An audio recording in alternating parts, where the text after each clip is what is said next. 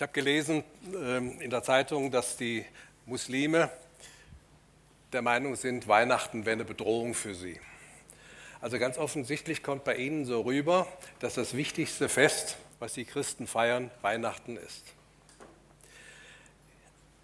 Jetzt ist ja Weihnachten vorbei, der Winter auch.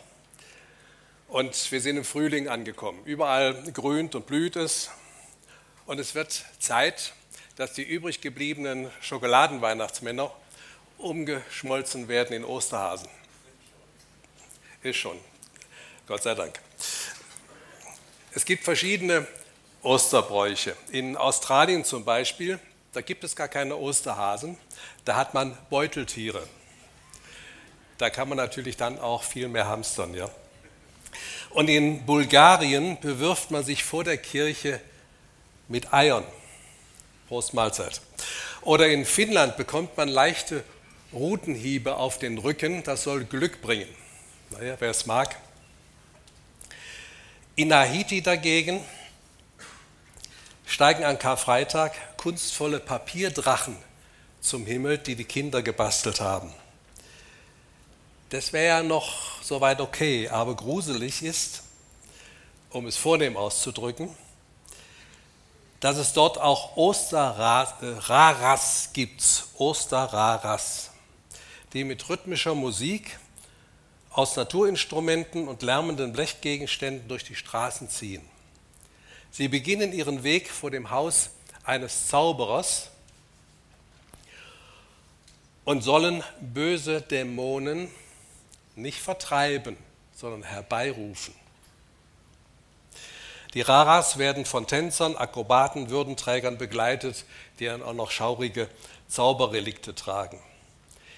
Erst am Ostersonntag wird dann vergnügt ein Festmahl gefeiert und aufgrund der Temperaturen dann mit flüssiger Schokolade.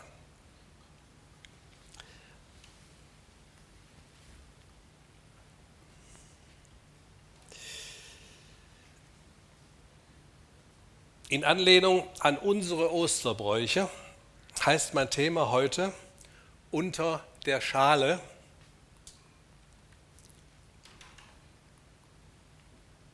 Wahrer Mensch und wahrer Gott. Wie feiern wir eigentlich Ostern? Und an was denken wir dabei? Also wenn ich so zurückdenke, wo ich Kind war, dann war Ostern immer dran, dass wir in unserem Garten nach versteckten Osternestern gesucht haben. Die waren dann mit, mit Eiern, äh, Hühnereier und Schokoladeneier und Schokoladenosterhasen bestückt. Macht man das heute auch noch? Nicht? Ach, die armen Kinder. Heute denke ich an Ostern an zwei Mäuse im Lichtschacht. Das habe ich schon mal vor ein paar Jahren erzählt. Wer kann sich daran erinnern? Kann ich mal Handzeichen sehen? Wer kann sich erinnern? Ah, da kann man sehen, wie ihr aufpasst. Also dann kann ich das ja nochmal erzählen.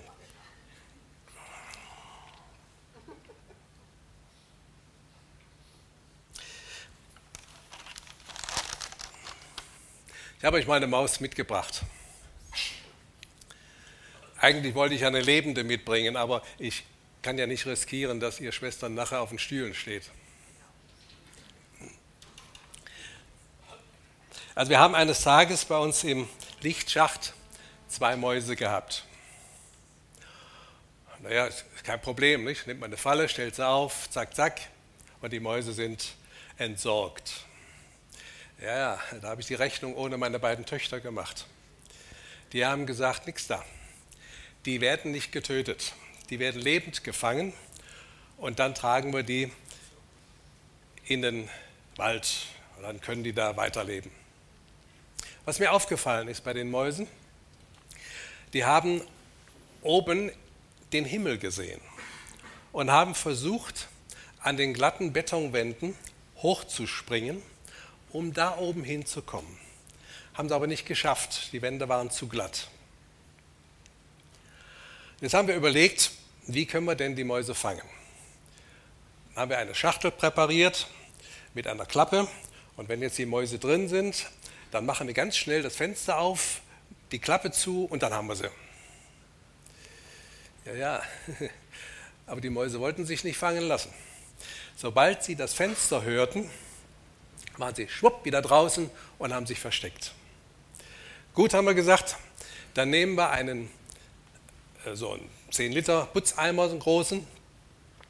Und damit sie da reinkommen, machen wir ein Brett da dran, dann können sie da drüber laufen. Und dann wird, wird die Gier schon dafür sorgen, dass sie da unten reinspringen an den Käse. Und dann haben wir sie. Ja, ja. Die Mäuse haben unsere Brücke überhaupt nicht benutzt.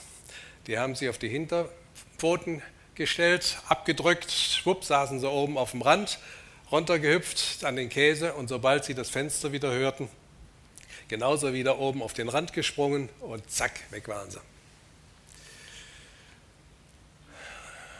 Und dann habe ich gedacht, tja, wenn ich jetzt eine Maus wäre, dann könnte ich ihnen sagen in ihrer Sprache, hör mal, wir wollen doch gar nichts Böses von euch. Wir wollen euch doch gar nicht töten. Wir wollen euch doch in die Freiheit führen. Da oben hin, in den Himmel. Ideal, ne? Wenn man die Mäusesprache spricht und sie verstehen einen, dann kann man ihnen klar machen, ist alles in Butter, könnt mir vertrauen und dann machen die das.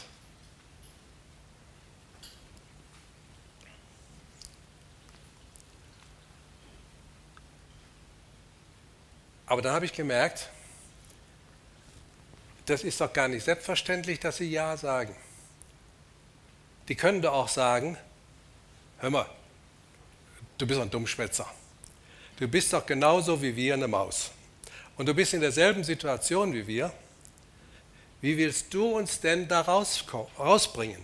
Wir haben es doch auch nicht geschafft. Merkt ihr was? Sie können Ja sagen und Sie können Nein sagen. Sie können vertrauen oder auch nicht.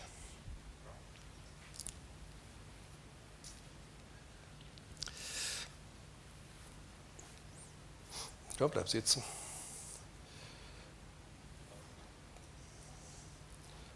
So.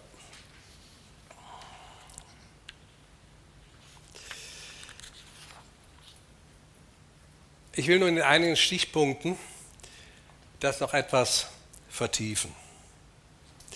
Und ihr werdet vielleicht denken, ja, das kenne ich doch alles schon und das ist kleines Einmaleins des Glaubens. Ähm, aber wisst ihr, es steckt ja manchmal so im Detail. Und vielleicht entdeckt ihr doch noch was, wenn ihr aufmerksam zuhört, was ihr vielleicht so noch nicht gesehen habt. Und deswegen hört es euch einfach mal an.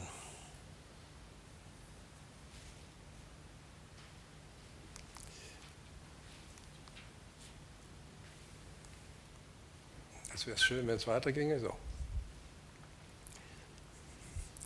Punkt 1. Die Sünde macht unfrei und trennt uns von Gott. Deshalb wurde Gott in Jesus nicht Maus, aber Mensch, so wie wir, weil wir durch eigenes Bemühen, durch eigene Anstrengung nicht zu ihm kommen konnten. Ich will das jetzt nicht ähm, belegen durch Bibelstellen, die kennt ihr alle. Ich führe hier auch auf den Folien so einige Bibelstellen an, die werde ich auch nicht alle vorlesen. Äh, wenn ihr die abschreiben wollt, könnt ihr euch die abschreiben. Ähm, auf manche werde ich vielleicht ähm, eingehen und ähm, mehr oder weniger, äh, wenn es zum Verständnis notwendig ist.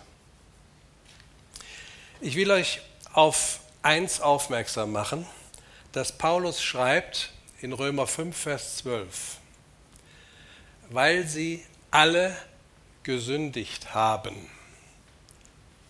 und nicht, weil alle Menschen deshalb verloren gehen, weil sie die Sünde von Adam und Eva geerbt hätten. Ihr kennt den Begriff Erbsünde. Ich kenne ihn aus der Bibel nicht. Also Gott macht uns nicht verantwortlich für Sünde, die wir nicht begangen haben, die andere begangen haben. Gott macht uns für unsere eigenen Taten verantwortlich.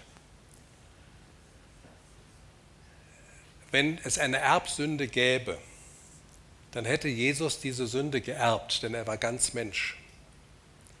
Und dann hätte er nicht für unsere Sünde sterben können, dann hätte er für seine eigene sterben müssen.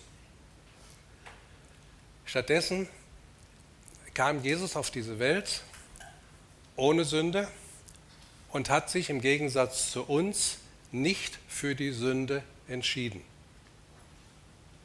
Wir alle haben uns für die Sünde entschieden, Jesus nicht. Paulus schreibt, weil sie alle gesündigt haben.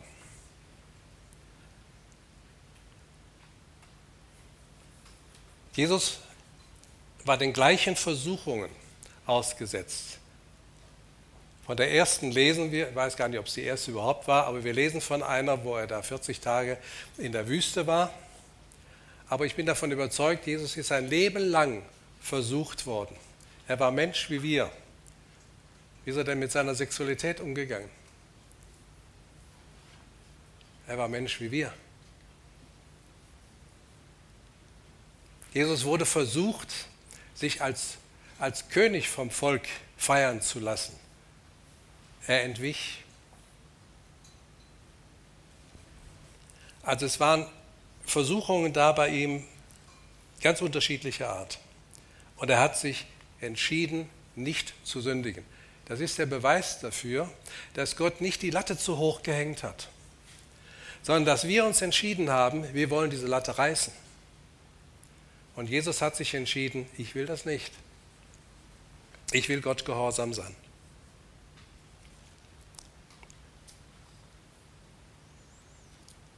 Der natürliche Mensch kann Gott nicht gefallen, sagt Paulus. Das heißt also, wir, die wir als Menschen geboren werden, so wie wir sind, können wir Gott nicht gefallen. Das heißt, wir brauchen eine Erneuerung.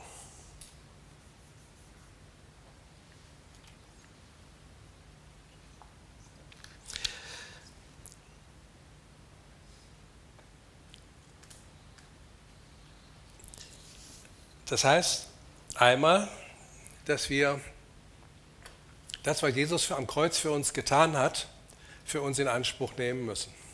Die Vergebung, die Erlösung für uns in Anspruch nehmen müssen, um Gott zu gefallen. Aber wir können auch in der Folge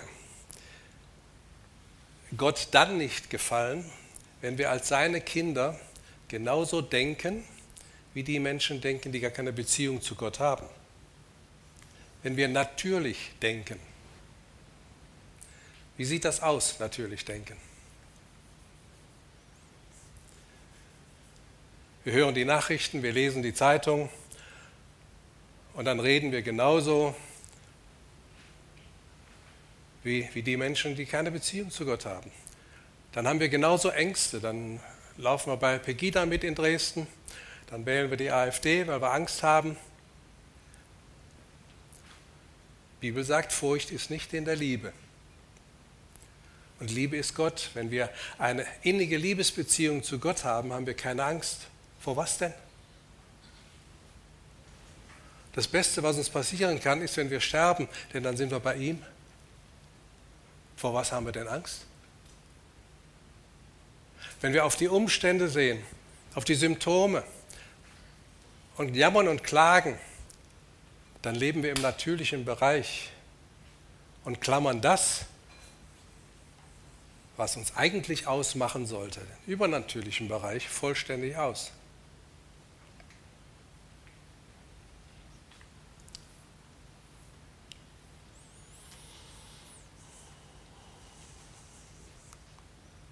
Zweitens, Erlösung ist das den ganzen Menschen nach Geist, Seele und Körper umfassende Geschenk der Gnade und Liebe Gottes. Gott hat uns, alle Menschen, so sehr geliebt, dass er sich danach gesehnt hat, diesen Zustand der Trennung zu überwinden. Sein Plan zur Lösung des Problems bestand schon, bevor das Problem überhaupt entstanden ist.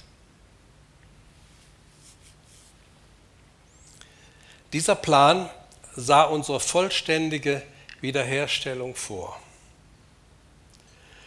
Gott war in Christus, heißt es, und hat die Welt, hat uns mit sich versöhnt. Die ganzheitliche Erlösung des Menschen nach Geist, Seele und Körper finden wir auch bei dem Auftrag wieder, den Jesus uns gegeben hat.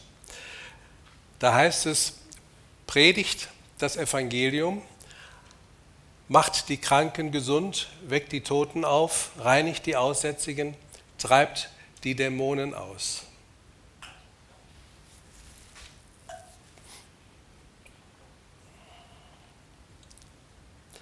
Also, Vergebung der Sünden, körperliche und seelische Heilung, Befreiung von Bindungen und Belastungen. Und dabei autorisiert Gott uns als seine Boten durch Zeichen und Wunder. Jesus hat gesagt, wir werden dieselben Dinge tun, die er getan hat. Nicht damit wir die Kings sind, sondern Gott sagt, diese Menschen, die diese Botschaft verkündigen, sind Abgesandte von mir. Die tun das in meinem Auftrag. Ich bestätige sie, ich autorisiere sie. Denn wir bitten an Christi statt, lasst euch versöhnen mit Gott. Es ist wichtig, das Evangelium nicht allein auf die Sündenvergebung zu reduzieren. Aber was ist noch wichtiger? Was ist noch wichtiger? Es ist noch wichtiger, dass ein Kranker errettet wird, wie dass ein Gesunder verloren geht.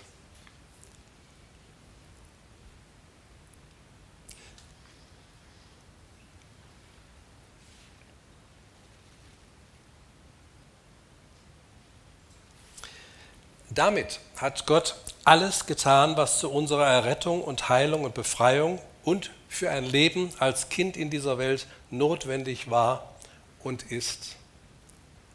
Er muss nichts mehr tun. Also mehr als sein Leben geben kann jemand nicht, auch Gott nicht. Er hat sein Leben gegeben. Damit hat er alles gegeben, was er geben konnte. Mehr kann er nicht tun. Und das, was Jesus getan hat, hat er ein für alle Mal getan. Also er muss sein Leben nicht immer wieder neu geben. Das bedeutet, dass wir nehmen dürfen, alles nehmen dürfen, was wir für unser Leben brauchen, aber in Absprache mit ihm. Wie beten wir? Herr, bitte mach. Herr, tu doch endlich was. Herr, ich bitte dich schon so lange. Ich erwische mich immer wieder selber daran auch bei mir hat das Denken noch nicht, also die Änderung des Denkens noch nicht richtig funktioniert. Wenn uns das bewusst ist, dass Gott alles getan hat, beten wir anders. Dann beten wir, Herr, du kennst meine Situation besser als ich. Zeige mir, was sie verändert, damit ich deine Zusage für mich in Anspruch nehmen kann. Erkennt ihr den Unterschied?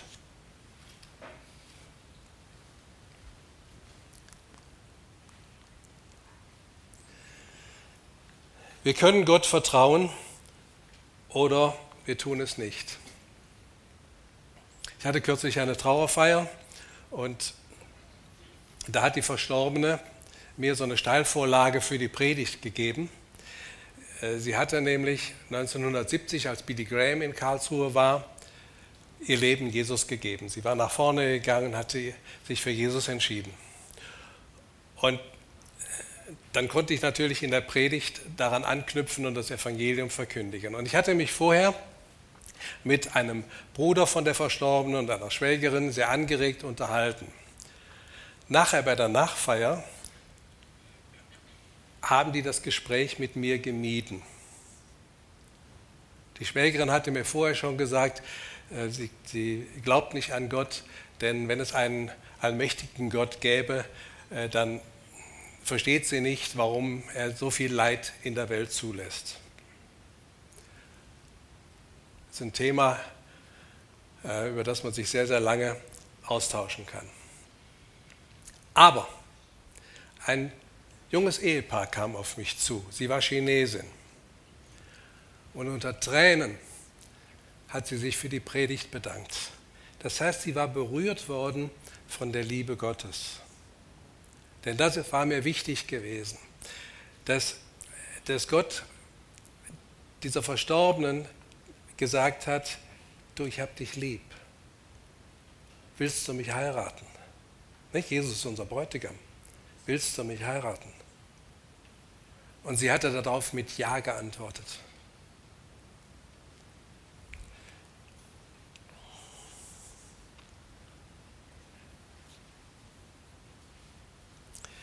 Wir haben gesehen, dass ein mausgewordener Mensch in den Augen einer Maus eben nur eine Maus ist. Für viele ist der menschgewordene Gott nur ein Mensch. Es geht nicht ohne das Vertrauen darauf, dass dieser Mensch, Jesus, wirklich Gott ist. Als Jesus sich von Johannes taufen ließ, bestätigte ihn Gott, indem er sagte, dieser ist mein geliebter Sohn. Darum konnte Jesus auch sagen, wer mich gesehen hat, hat den Vater gesehen. Jesus war dem Vater wie aus dem Gesicht geschnitten. Aber auch dafür haben wir keinen Beweis. Also es ist ungefähr so, wie wenn ich in Urlaub fliegen will und habe Bammel vor dem Fliegen. Und dann sagt ein Luftfahrtexperte, äh, Luftfahrt Experte zu mir, brauchst überhaupt keine Angst zu haben. Der A380 ist ein ganz bewährtes Flugzeug, ist so und so oft schon gebaut worden, äh, wird regelmäßig gewartet. Der kommt gerade von der Wartung und der Pilot ist ein ganz erfahrener Pilot, ähm, schon ein bisschen älter, also hat entsprechend viele Flugstunden und äh, da musst du überhaupt keine Sorge haben. Jetzt kann ich mich in den Flieger setzen und diesem Luftfahrtexperten vertrauen. Aber ob der recht hat, weiß ich erst, wenn das Flugzeug am Zielflughafen sicher gelandet ist.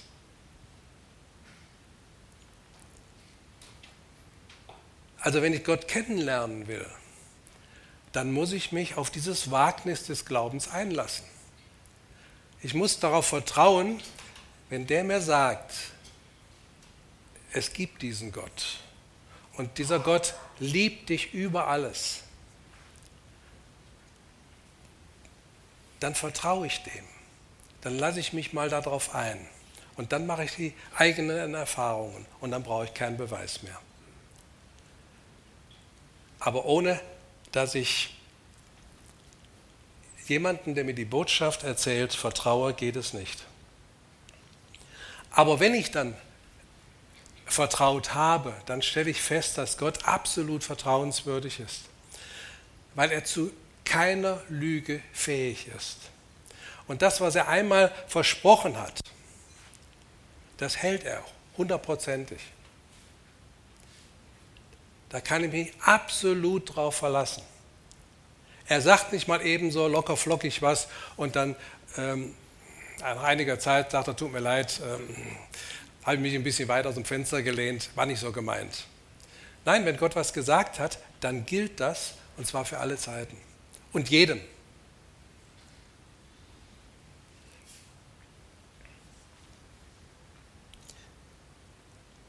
Also das wissen wir im Kopf, ich sage euch sicherlich nichts Neues, aber ist es bei uns im Herzen angekommen, was das bedeutet? Ich bin im Moment in so einer Herausforderung. Ich wäre am liebsten heute Morgen im Bett geblieben. So bescheiden geht mir es heute. Und ich weiß genau, Jesus hat auch diesen Infekt, den ich mit mir rumtrage, am, am Kreuz getragen. Und ich habe auch gebetet und im Namen Jesu geboten, dass diese Viren und Bakterien oder was das ist, im Namen Jesu verschwinden. Aber der Infekt ist immer noch da. Aber eins habe ich erlebt, meine Stimme hat nicht funktioniert vor der Trauerfeier, von der ich euch eben erzählt habe. Aber am nächsten Tag bei der Trauerfeier war die Stimme vollkommen da. Das war ein Freitag. Aber am Samstag war die Stimme total weg. Unser Nachbar hatte 70. Geburtstag. Einen Tag vorher kam ich nicht von der Schüssel runter. Aber am nächsten Tag, beim Geburtstag, habe ich alles essen können.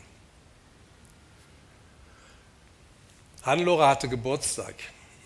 Einen Tag vorher habe ich gespuckt und kam wieder nicht von der Schüssel runter. Aber am Geburtstag habe ich wieder alles essen können. Auch da sehe ich Gebetserhörung, auch wenn ich den Infekt immer noch nicht los habe. Und dass meine Stimme heute Morgen hält, ist auch ein Beleg dafür. Vertrauen wir, dass Gott dich versorgt, wenn du gerade arbeitslos geworden bist, weil er es versprochen hat? Oder dass du Heilung sehen wirst, wenn du krank bist, weil er am Kreuz deine Krankheiten trug? Oder dass Gott die Lösung für dein Problem hat, wenn du in einer Lebenskrise steckst. Und jetzt könnte man viele Beispiele anführen. Vertrauen bedeutet, ich verlasse mich darauf, auch wenn ich es noch nicht sehe.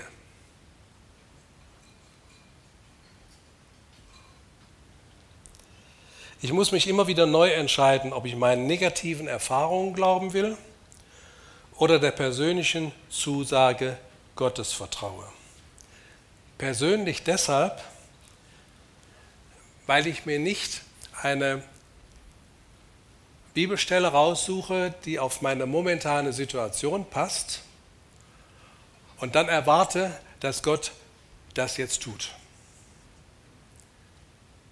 Dann würde ich die Bibel benutzen wie so ein Rezeptbuch und dazu bräuchte ich dann Gott nicht. Der hat das irgendwann mal so geschrieben und das wende ich jetzt an. Aber dazu müsste er heute nicht mehr leben. Nein, wir haben es mit einem lebendigen Gott zu tun. Und es geht immer darum, dass ich in der Situation, in der ich bin, mit Gott kommuniziere, nicht mit der Bibel, mit Gott kommuniziere. Und dann kann die Bibel eines seiner Kommunikationsmittel sein.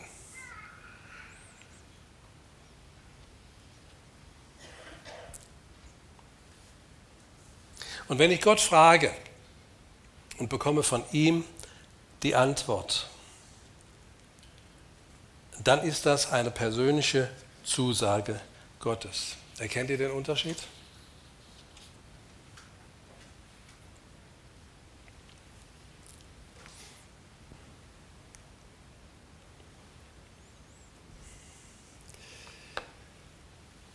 Wenn wir ihm vertrauen und ihm unser Herz und Leben geben, werden wir oder sind wir von neuem geboren. Wir werden durch das Evangelium, das Wort der Wahrheit heißt es in dem Bibeltext, gezeugt. Das heißt, der Same des Wortes Gottes wird in uns hineingepflanzt. Und wenn wir das Evangelium annehmen, durch den Heiligen Geist geboren. Also das ist nicht irgendein Automatismus, wir sind auch nicht automatisch Sünder geworden, sondern wir haben uns für die Sünde entschieden. Und es gibt auch keinen Automatismus, dass wir errettet werden, wenn wir nur ähm, irgendwelche kirchlichen Handlungen an uns vollziehen lassen, sondern es bedarf einer ganz persönlichen Entscheidung. Ich will diese Liebesbeziehung zu Gott. Ich sage Ja zu der Liebe Gottes. Und wenn ich von neuem geboren bin, wenn wir von neuem geboren sind, dann ist es wichtig zu begreifen, dass wir dann eine neue Kreatur sind. Zu verstehen, was es bedeutet, ein neuer Mensch zu sein. Wir sind es, nicht wir werden es. Ich weiß, es fällt schwer, weil wir nach der Wiedergeburt immer noch dieselbe schrumpelige Haut haben, weil die Haare auf dem Kopf noch genauso spärlich sind, auch die Zähne sind noch genauso plombiert und der Mundgeruch ist auch noch derselbe. Was hat sich rein äußerlich verändert? Wenn wir eine neue Schöpfung sind, dann ist unser Geist erneuert worden, aber Körper und Seele noch nicht. Was gehört zur Seele? Der Verstand, unser Wille, das Gefühl. Und wenn unser Geist erneuert worden ist, dann muss jetzt unsere Seele und unser Körper unter die Zucht oder ein anderes Wort dafür, unter die Erziehung des Geistes kommen. Das heißt, der Geist ist der Maßstab, nicht mehr unser Verstand. Nicht unser Gefühl ist maßgeblich, sondern der Geist. Nicht mein Wille ist entscheidend, sondern der Wille Gottes. Nicht mein körperliches und seelisches Befinden bestimmen mich, sondern das Wort Gottes ich schaue nicht mehr länger auf Umstände, Symptome und Probleme, sondern auf den Problemlöser und auf seine Zusagen. Als das geliebte Kind des Vaters vertraue ich darauf, dass mein Papa der Beste ist, den es gibt und es gut mit mir meint und will, dass ich wachse und erwachsen werde und selbst ein geistlicher Vater und eine geistliche Mutter werde. Und alle die, die wir Kinder haben, wir wissen, dass das nicht ohne Strenge manchmal und durch Strafen manchmal abgeht. Das geht nicht immer durch, mit, mit Streicheleinheiten. Manchmal muss man auch durchgreifen. Und das muss Gott bei uns manchmal auch. Und je hartnäckiger wir sind, umso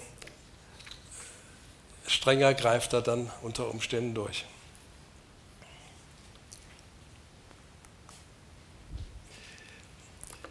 Fünftens, das Problem Sünde ist ein für alle Mal erledigt. Das ist mir ein ganz, ganz wichtiger Punkt. Das heißt, alle Sünden aller Menschen zu allen Zeiten sind gesühnt. Die, die in der Vergangenheit geschehen sind, die, die heute geschehen und die, die noch in Zukunft geschehen werden. Also Jesus ist für die Sünde, die du übermorgen begehen wirst, vor rund 2000 Jahren schon gestorben. Das gerechte Urteil Gottes ist vollstreckt und die Hinrichtung ist vollzogen. Der Straftäter ist ein freier Mann und kann wegen des, desselben Vergehens nicht mehr belangt werden.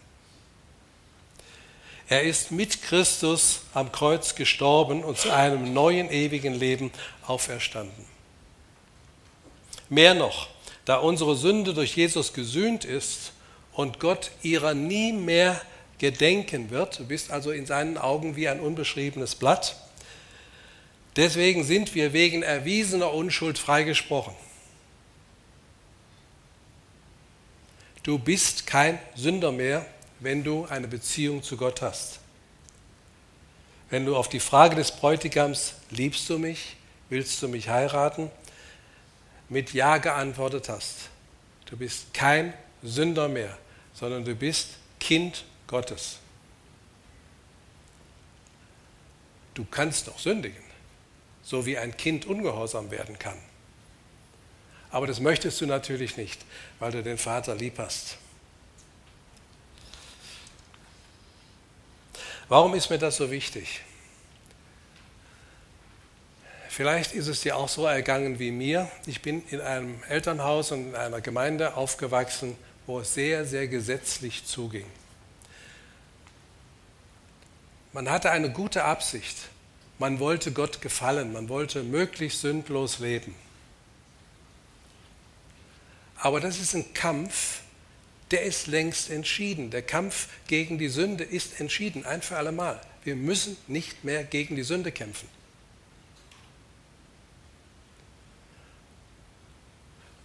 Den Einwand, den ihr jetzt im Kopf habt, den hat Paulus vorweggenommen. Ja, da können wir drauf lossündigen. dann sagt Paulus, doch undenkbar, wir haben doch Gott lieb. Und wenn wir ihn lieb haben, dann sündigen wir doch nicht drauf los. Das ist doch unvorstellbar. Der Kampf des Glaubens ist nicht der Kampf gegen die Sünde, sondern der Kampf des Glaubens ist die Feindberührung, die du kriegst an vorderster Front, wenn du Menschen für Jesus gewinnen willst. Das ist der Kampf des Glaubens. Der Kampf gegen die Sünde ist entschieden. Und du wirst auch nicht dadurch, dass du oft darauf fixiert bist, was du alles nicht tun willst, wo du nicht sündigen willst, dadurch wirst du nicht sündlos. Im Gegenteil, du wirst wahrscheinlich umso eher sündigen, weil du dich immer wieder damit beschäftigst. Aber wenn du dich auf, auf den Vater im Himmel fokussierst, dich mit ihm beschäftigst, ihn anbetest, wie wir es heute Morgen getan haben, ihn lobst, ihm, ihm dankst für all das Gute, was er in deinem Leben getan hat und immer noch tut, dann wirst du vergessen, dass du sündigen wolltest. Dann wirst du vergessen, dass du eigentlich klagen wolltest, weil es dir so dreckig geht und dich selber bemitleiden wolltest. Warum? Weil du deine Gedanken mit anderen Inhalten gefüllt hast.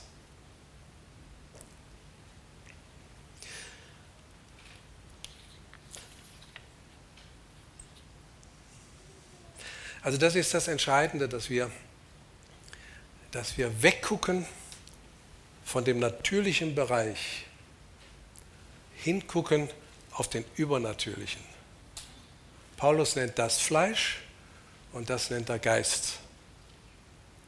Und wir werden aufgefordert, im Geist zu leben. Und Johannes geht sogar so weit, er sagt, wenn wir im Geist leben, können wir nicht sündigen.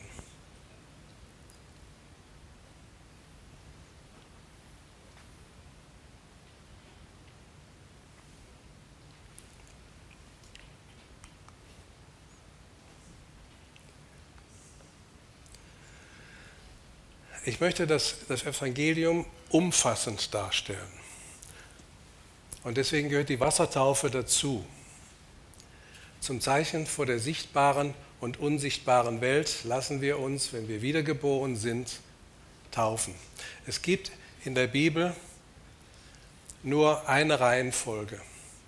Sie hörten das Evangelium, nahmen es an, also wurden gläubig, ließen sich dann taufen im Namen des Vaters und des Sohnes und des Heiligen Geistes. Und dann kommt noch ein weiterer Punkt, auf den komme ich dann nachher zu sprechen. Also durch die Taufe brachten sie zum Ausdruck, ich bin mit Christus, meine alte sündige Natur ist mit Christus gestorben am Kreuz, begraben worden, deshalb das Untertauchen, dann siehst du mich nicht mehr. Und bevor ich dann blau anlaufe, tauche ich wieder auf und das bringt zum Ausdruck, ich bin mit ihm auferstanden.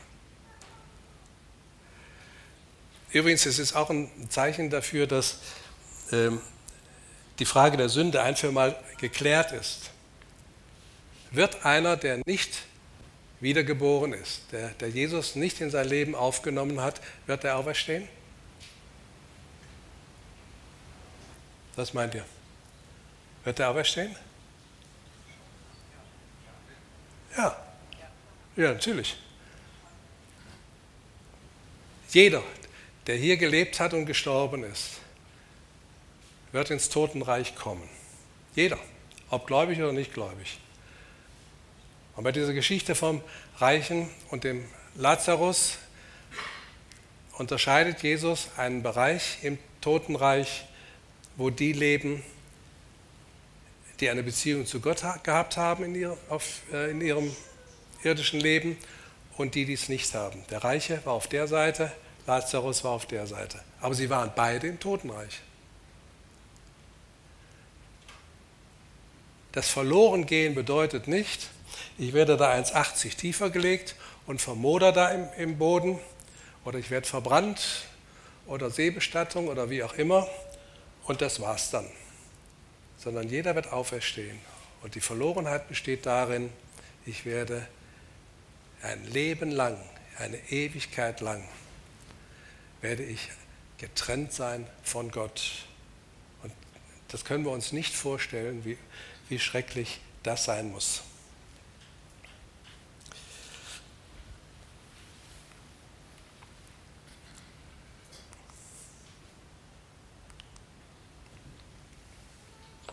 Ein letzter Punkt. Erlösung, Wasser und Geistestaufe gehören zusammen.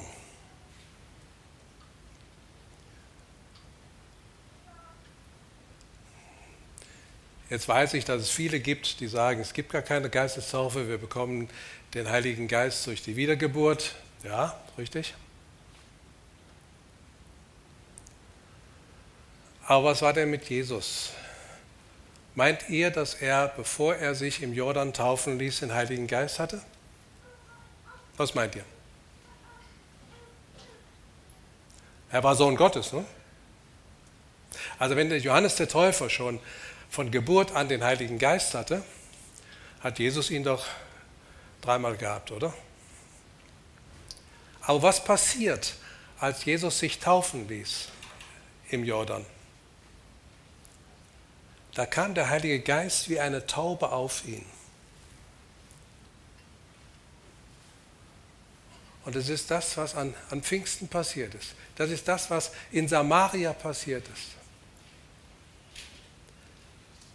Da hören die Apostel in Jerusalem, dass sie in Samaria auch das Evangelium angenommen haben. Und dann gehen sie dahin, um, um zu kontrollieren, was ist da passiert. Und dann stellen sie fest, die sind zwar getauft worden im Wasser, aber sie haben den Heiligen Geist nicht. Ja, wieso das denn nicht, wenn sie doch gläubig geworden sind? Und dann kriegen sie die Hände aufgelegt und sie empfingen den Heiligen Geist. Wo ist denn der Unterschied? Durch die Wiedergeburt haben wir den Heiligen Geist in uns. Wenn wir aber im Geist getauft werden, haben wir den Heiligen Geist auf uns. Das siehst du schon im Alten Testament bei den Anbetungsmusikern, das siehst du bei den Königen, das siehst du bei den Priestern, ähm, bei den Propheten. Sie wurden im Geist getauft, um ausgerüstet zu sein für ihren Dienst für Gott. Und jetzt sagt die Bibel, dass wir Könige und Priester sind, die wir eine Beziehung zu Gott haben. Wenn wir Könige und Priester sind, dann dienen wir genauso Gott wie die Kameraden da im Alten Testament. Und dann brauchen wir dieselbe Zurüstung, die Taufe im Heiligen Geist.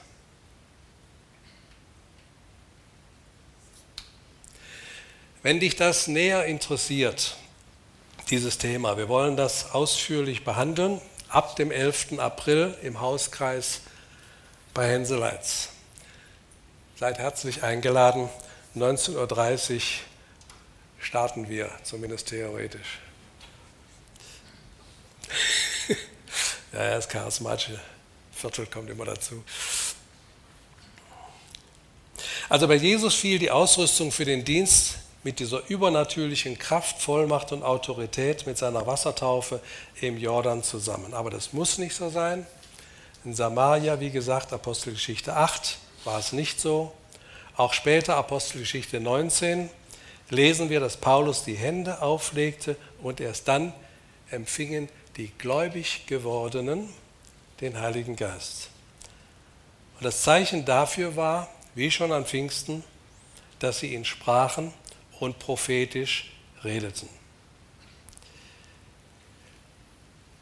So, das ist jetzt in groben Zügen ein Abriss von dem, was ist da eigentlich an Karfreitag passiert. Das, was wir heute Karfreitag nennen.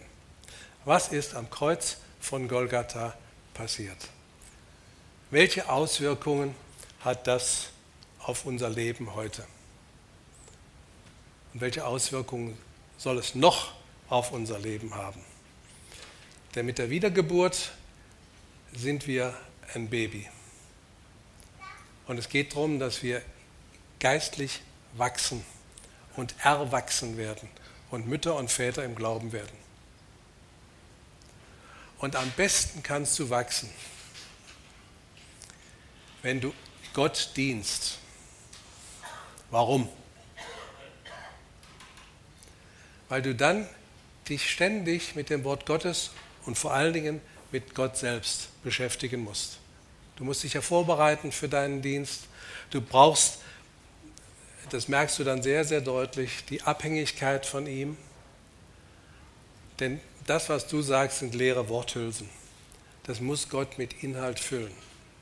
Nur dann geht es ins Herz. Und wenn du Gott dienst, wirst du auch feststellen, dass du immer weniger sündigst, weil du dich ja mit was ganz anderem beschäftigst. Du arbeitest keinen Katalog ab. Man darf nicht tanzen, man darf nicht ins Kino, man darf nicht Fernsehen, man darf das nicht und das nicht und man darf nicht, sagen die Zeugen Jehovas, Geburtstag feiern, man darf nicht Weihnachten feiern, denn Jesus ist ja nicht an Weihnachten geboren, sondern wahrscheinlich irgendwann im Oktober. Aber im Oktober feiern sie auch kein Weihnachten. Ähm, also alles Quatsch. Es gibt keine Dinge, die Sünde sind, sondern sie können mir zur Sünde werden. Das ist ganz anderes. Aber wenn ich mich mit Gottes Wort beschäftige, wenn ich mich auf ein, ein Thema vorbereite, wenn ich mich darauf vorbereite, äh, Gott zu dienen, indem ich auf die Straße gehe, um, um Menschen das Evangelium zu sagen oder, oder äh, Kinderstunde äh, halte, dann beschäftige ich mit, mich mit geistlichen Dingen. Meine Gedanken beschäftigen sich mit etwas ganz anderem. Und ich bin weniger versucht zu sündigen und ich werde geistlich wachsen. Und ich werde anfangen, auch anders zu denken. Und Gott wird mein Herz verändern.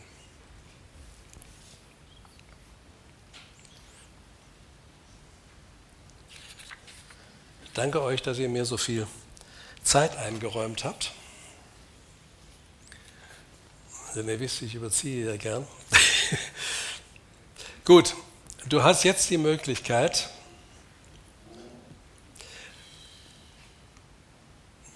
das zu empfangen, was dir noch fehlt und dich zu entscheiden. Denn ich bin immer der Meinung, äh, wir sollten nicht eine Predigt uns einfach nur anhören und sie mehr oder weniger gut finden und gehen dann zur Tagesordnung über, sondern wir sollten das reflektieren, auch durchaus kritisch hinterfragen,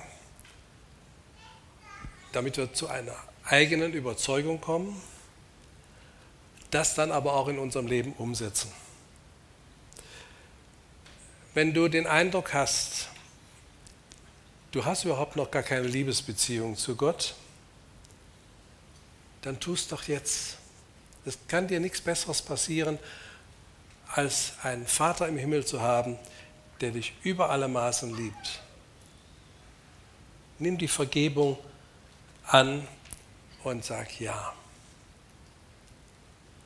Und wenn du den Eindruck hast, ich habe das zwar schon getan, aber das liegt jetzt, oh, wie lange ist das denn bei mir her?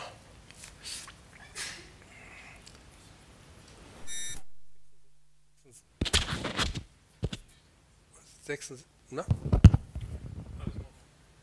66 Jahre, lange Zeit. Ähm, wenn, wenn du dann den Eindruck hast, ich sollte das eigentlich nochmal neu festmachen. Oder ich habe so Bereiche meines Lebens, da habe ich Gott bisher nicht dran gelassen. Oder ich habe mein Leben eigentlich bis jetzt immer so, so selbstbestimmt gelebt. Ich habe geplant, ich habe äh, gehandelt und, und Gott hat das dann absegnen dürfen. Aber ich möchte gerne ihm mein ganzes Leben geben. Er hat sein ganzes Leben gegeben, dann will ich ihm auch mein ganzes Leben geben, jeden Bereich meines Lebens. Und ich möchte, dass er an alles ran darf. ich will ihm mein Herz hinhalten, so wie, wie David das gesagt hat. Prüfe mich, ob da irgendwo noch was ist, was, was nicht in deine Gegenwart passt. Dann kannst du jetzt diese Entscheidung treffen. Das heißt aber, du gibst die Kontrolle über dein Leben ab. Das ist so ziemlich das Schwerste, was wir tun können. Die Kontrolle über das Leben abgeben. Und das setzt voraus, ich vertraue diesem Vater im Himmel. Denn nur wenn ich ihm vertraue, dann kann ich da über den Schatten, meinen Schatten springen. Du kannst dich auch jetzt entscheiden, wenn du noch nicht getauft bist, ich will mich bei nächster Gelegenheit taufen lassen. Dann kommst du äh, anschließend nach vorne und sagst, meld, merkt mich schon mal vor für den nächsten Termin, ich will mich taufen lassen. Und du kannst dich heute entscheiden, dich im Heiligen Geist taufen zu lassen. Dann kannst du auch im Anschluss an den Gottesdienst hier nach vorne kommen und wir legen dir die Hände auf und beten und dann empfängst du den Heiligen Geist. Und dasselbe gilt, wenn du die Gaben des Heiligen Geistes haben möchtest, um ausgerüstet zu sein für den Dienst. Du wirst nicht alle Gaben bekommen, sondern Gott wird dir die Gaben geben, die du für den Dienst, den er für dich hat, brauchst. Aber wir werden aufgefordert, uns nach den Gaben des Geistes auszustrecken. Und wenn du den Wunsch hast, ich möchte so gerne, was weiß ich, ähm, die Gabe der Prophetie oder ich möchte so gerne, ähm, wenn ich von, von Jesus erzähle, dass ich auch Menschen die Hände auflegen kann und ähm, das kannst du auch so, ohne die Gabe. Aber mit der Gabe hast du dann nochmal eine ganz besondere Vollmacht. Dann kannst du auch darum beten. Das kannst du alles alleine machen. Gott hört dein Gebet genauso, äh, wie er von, von jedem anderen von uns ähm, das Gebet hört. Gott hat nur Lieblingskinder und du bist sein Lieblingskind. Er hört dein Gebet. Aber wenn du gerne möchtest, dass andere für dich beten, es liegt ja auch eine Verheißung darauf, wenn man gemeinsam betet. Dann komm einfach anschließend nach vorne, äh, könnt hier zu, zu ist, ist okay, zu dir kommen und oder zu mir, zum Timon. Also wir sind hier vorne und dann können wir für euch beten. Ich wollte was dazu sagen. Ähm, da wir um 1 Uhr Punkt 1 oben das Prophetenmeeting haben, also auch wenn ihr was esst, wir treffen uns Punkt 1 im Saal mit oder ohne Essen, wir fangen pünktlich an, weil wir pünktlich aufhören. Bitte nur die mitbeten, wenn es länger wird, die nicht zu dem Prophetenmeeting gehören. Dann könnt ihr beten, solange wie ihr wollt. Und ich finde es auch gut, wenn es dann einfach eine geistliche, ähm, längere Zeit gibt für Gebet.